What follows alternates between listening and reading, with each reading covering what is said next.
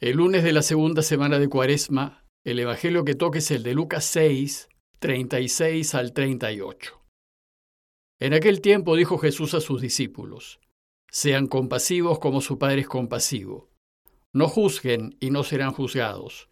No condenen y no serán condenados. Perdonen y serán perdonados. Den y se les dará. Les verterán una medida generosa, colmada, remecida, rebosante.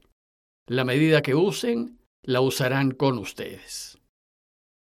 Como saben, el cristianismo no es un conjunto de ritos a cumplir, es un modo de vivir, es un camino, el de Jesús, que se ayuda de ritos y que nos lleva a Dios y nos hace felices. Y es religión porque pone a Dios al centro de todas nuestras decisiones. Dios es el punto de referencia de todo nuestro ser y quehacer, pues como dice San Pablo en Hechos 17:28, en Él vivimos, nos movemos y existimos. Bueno, pues Jesús nos va a enseñar ese modo de vivir que nos garantiza que seremos muy felices en esta vida y que después seremos felices para siempre. Desgraciadamente, el mundo no nos enseña a vivir para ser felices. Todo lo contrario, nos orienta equivocadamente, pues nos propone vivir de un modo que si bien aparentemente nos hace felices, en realidad nos aleja de la felicidad pues nos enseña a buscar tenerlo todo y a hacer de las cosas del mundo, de lo que valora, el centro de todo. Y si vivimos de esta manera, probablemente tengamos muchos bienes y seamos muy importantes, pero nunca lograremos ser felices. Si queremos ser verdaderamente felices, debemos aprender a vivir como Jesús nos enseña y a regirnos según sus valores. No hay otro camino de felicidad.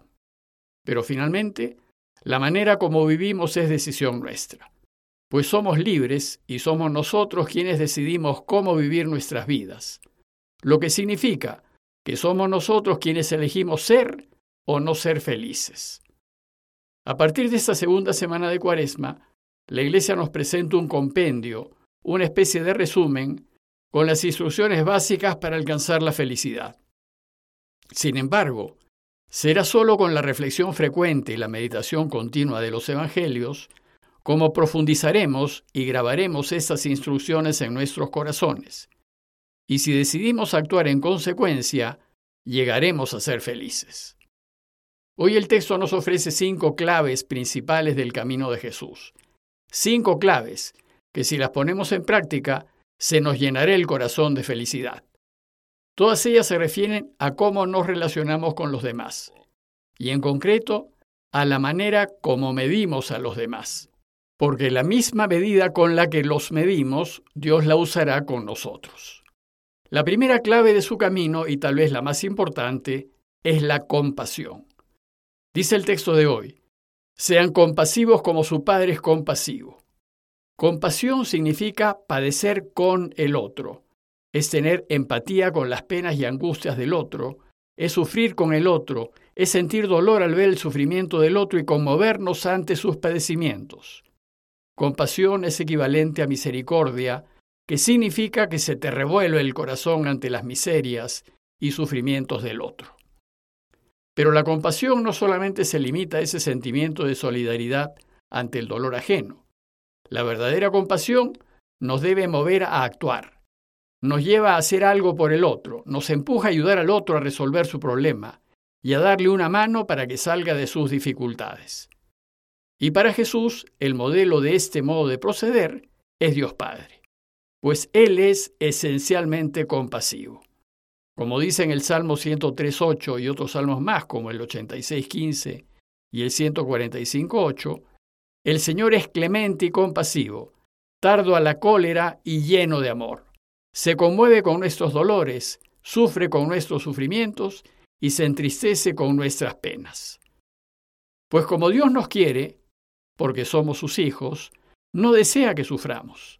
Su hondo deseo es que nos vaya bien y que seamos felices. Él desea que ejerzamos la libertad que nos ha dado de manera de asegurarnos la felicidad. Pero la decisión es nuestra, y solo alcanzaremos la felicidad si elegimos lo que nos acerca a Él y de ninguna manera lo que nos aleja de Él. Y si sufrimos, ciertamente no es voluntad de Dios, sino el resultado de decisiones equivocadas y, en primer lugar, de nuestras decisiones equivocadas. Como Él nos ama, nos ha creado libres para que decidamos nuestras vidas. Y entonces lo único que puede hacer es advertirnos de ciertas elecciones que nos hacen daño, a fin de que no las tomemos. Pero Él no puede evitar que elijamos mal. Por ejemplo, Dios nos puede advertir que no juguemos con fuego porque nos quemaremos. Pero si no lo escuchamos y decidimos hacerlo, nos quemaremos. Sin embargo, nuestro sufrimiento no solo se debe a malas decisiones nuestras, sino también a malas decisiones que otros toman y que nos afectan. Pues como Dios nos ha creado libres, tampoco puede evitar que otros ejerzan su libertad equivocadamente. Él les advierte que no lo hagan, pero si no lo escuchan y lo hacen, desgraciadamente nos hacen daño y nos hacen sufrir. Por ejemplo, la crucifixión de Jesús de manos de Pilato. Sin embargo, si bien Dios no puede evitar que otros nos hagan sufrir, como es compasivo, se preocupará de sacarnos de apuros, atendernos y consolarnos. En el texto de hoy Jesús nos pide imitar al Padre, así como Él lo imita. Por eso Él fue sumamente compasivo y misericordioso, y siempre reaccionó ante el hambre, la enfermedad, la pena y el dolor de la gente. Y nos invita a hacer de la compasión el pilar fundamental de una vida feliz. Además, si somos compasivos, entenderemos las debilidades de los demás y los perdonaremos, o pasaremos por alto sus faltas. La segunda clave principal de su camino hacia Dios es no juzgar. Dice el texto, no juzguen y no serán juzgados. Juzgar es emitir una opinión o un juicio sobre algo o alguien.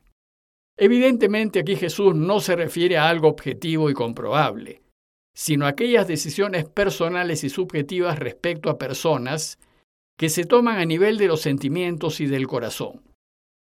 Jesús nos invita a no juzgar porque con frecuencia nos equivocamos. Pascal decía que el corazón tiene razones que la razón no entiende, ya que todo juicio nuestro sobre las personas y sus actos suelen ser juicios sin conocimiento de causa, pues las personas no son ciencias exactas y en cada una de sus decisiones hay una serie de variables que intervienen, su historia personal y familiar, sus sueños y sufrimientos, su situación y condiciones, sus pensamientos y sentimientos. Todo ello hace que cuando toman una decisión no se la llegue a entender plenamente porque no estamos en sus zapatos y porque no vemos las cosas como las ven ellas. Dios es el único que realmente puede saber y por tanto lo mejor que podemos hacer es dejarle a Él el juicio. La tercera clave principal de su camino es no condenar. Dice el texto, no condenen y no serán condenados. Condenar es dictar sentencia, es dar por cerrado un juicio y ya sin posibilidad de vuelta atrás. Al condenar, no le damos al condenado la oportunidad de recuperarse, le cerramos la puerta a su deseo de cambiar y en consecuencia lo sentenciamos. En cambio, no condenar significa nunca perder la esperanza en el otro.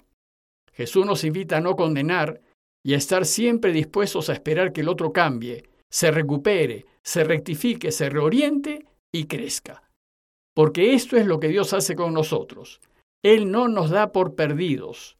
Siempre nos ofrece una nueva oportunidad y espera que nos convirtamos y nos volvamos a Él.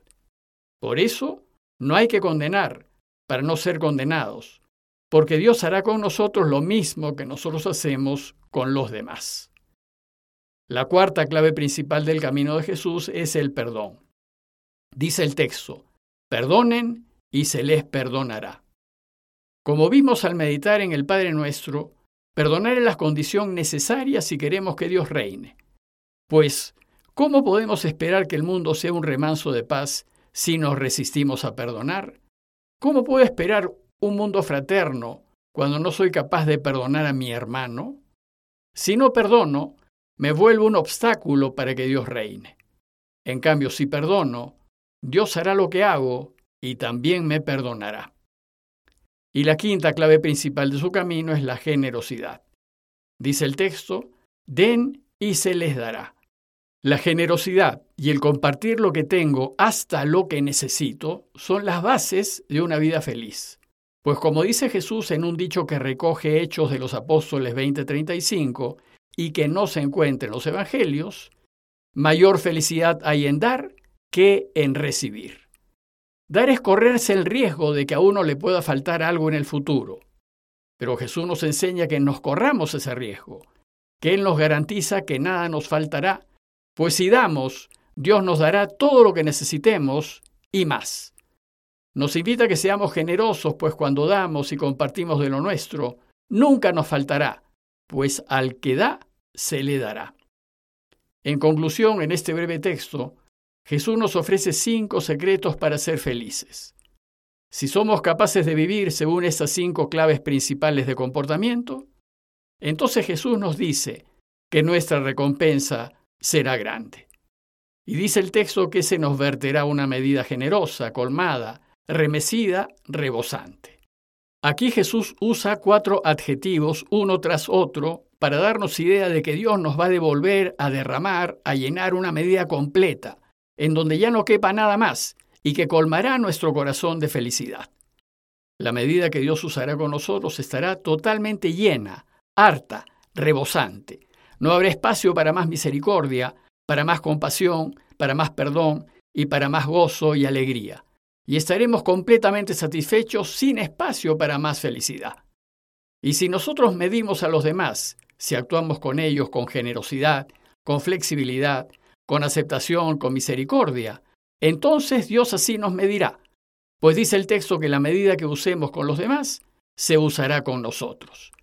Pidámosle pues a Dios que seamos compasivos y que no juzguemos, que no condenemos, que perdonemos siempre y que compartamos todo lo que podamos, para que Él haga lo mismo con nosotros y pidámosle su gracia para vivir de esta manera y así llegar a ser verdaderamente felices.